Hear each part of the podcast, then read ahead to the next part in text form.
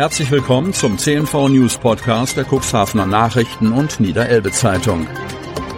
In einer täglichen Zusammenfassung erhalten Sie von Montag bis Samstag die wichtigsten Nachrichten in einem kompakten Format von sechs bis acht Minuten Länge. Am Mikrofon Dieter Büge. Zunächst folgt ein kurzer Werbebeitrag in eigener Sache. Unternehmen haben die Möglichkeit, ihre Produkte oder Dienstleistungen in unserem täglichen News-Podcast per Werbespot mit einer Laufzeit von sechs Tagen zu präsentieren.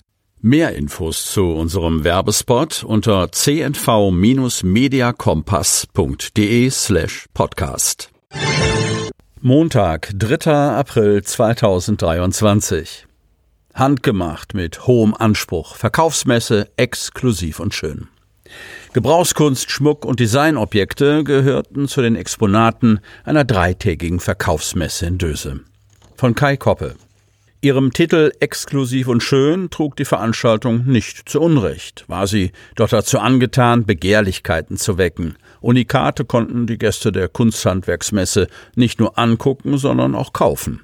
Über den Entstehungsprozess gaben Künstler, die in Holz, Glas oder Keramik arbeiten, gerne Auskunft. Kunsthandwerker, die drei Tage lang unter dem Dach von Kurpark und Kugelbarkehalle ausstellten, sind nicht nur aus dem Kuxland, sondern dem ganzen Bundesgebiet angereist. Die Bürstenmanufaktur hat ihren Sitz in Dresden. Stellvertretend für die Beschäftigten der dortigen Blindenwerkstatt erklärt Christoph Treptow am Stand den Unterschied zwischen einer maschinell und einer handwerklich hergestellten Bürste. Letztere sei unverwüstlich. Versuche, sagt Treptow, hätten ergeben, dass sich die Borsten erst bei einer Zugkraft von mehr als 600 Kilogramm lockern. Langfristige Freude verspricht auch die Handmade-Mode von Martina Stüven. In ihrem Atelier in Hemmoor verarbeitet die Gründerin von Oste Design federleichte Wollstoffe und schwedisches Leinen zu zeitlosen Stücken, die besonders und trotzdem alltagstauglich sind.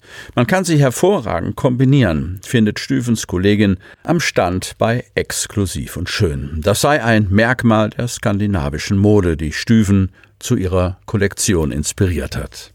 Ganz hinten am anderen Ende der Halle entsteht auch im buchstäblichen Sinne Bewegung. Kurt Weigel lässt ein paar seiner Holzkreisel auf einer Vorführfläche rotieren. An der Drehbank sind sie entstanden ganz unterschiedliche Exemplare.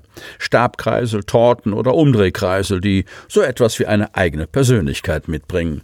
Den hier kann man ärgern, sagt Weigel und stupst einen der kleinen Irrwische an, der daraufhin prompt seine Rotationsachse ändert. Ein anderer Kreisel legt sich am Ende des Spins selbst auf die Seite, sauber und aufgeräumt, so mag's der Schwab, kommentiert der Holzkünstler aus dem Kreis Ludwigsburg, der es gewohnt ist, dass Kinder seinen Stand umringen. Spitzenhengste auf dem Dobrock. Neben den Hengsten sorgte vor allem der Nachwuchs für Begeisterung in der vollen Reithalle. Wingst, die Hengstvorführung des niedersächsischen Landgestüts Celle auf dem Dobrock hat ebenso Tradition wie die Historie des Landgestütes an sich. Züchter und interessierte Pferdefreunde aus dem gesamten Elbe-Weser-Dreieck kamen am Sonnabend in die Reithalle und füllten die Ränge rund um den Laufsteg bis auf den letzten Platz. Das Landgestüt Celle und die Hengststation Pape aus Hemmoor setzten in Kooperation mit der Hengststation Beckmann ihre Spitzenvererber der Hannoveraner Zucht wieder gekonnt in Szene.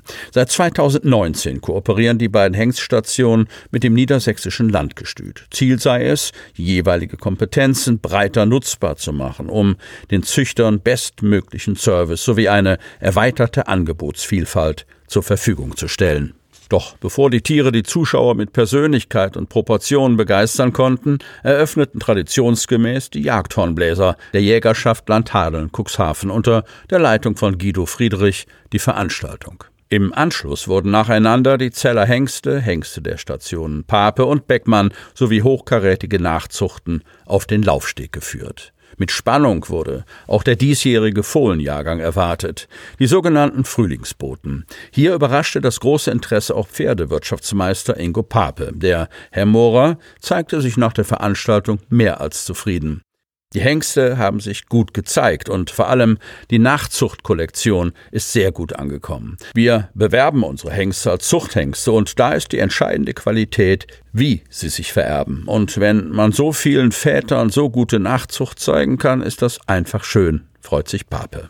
Schon während der Vorführung bekundeten einige Züchter ihr Interesse an den jungen Tieren und auch beim Trinken im Anschluss an die Veranstaltung waren die Frühlingsboten das Gesprächsthema.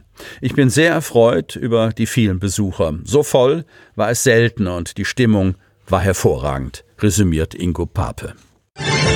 Kameradschaft vergisst nie. Der 13K3-Marsch durch die Küstenheide erinnert an das Karfreitagsgefecht. Von Tim Fischer. Kreis Cuxhaven. Während viele Deutsche Ostern feierten, lieferten sich 2010 Bundeswehrsoldaten in Afghanistan ein Gefecht mit den Taliban. Drei deutsche Soldaten starben. Auch in diesem Jahr erinnerte ein Gedenkmarsch an die Gefallenen. Kameradschaft vergisst nie. Mit diesen Worten unterstützte am vergangenen Freitag auch der Kommandeur der Marineflieger der deutschen Marine, Kapitän zur See, Broder Nielsen, vom nahegelegenen Marinefliegerstützpunkt Nordholz den Gedenkmarsch 13K3.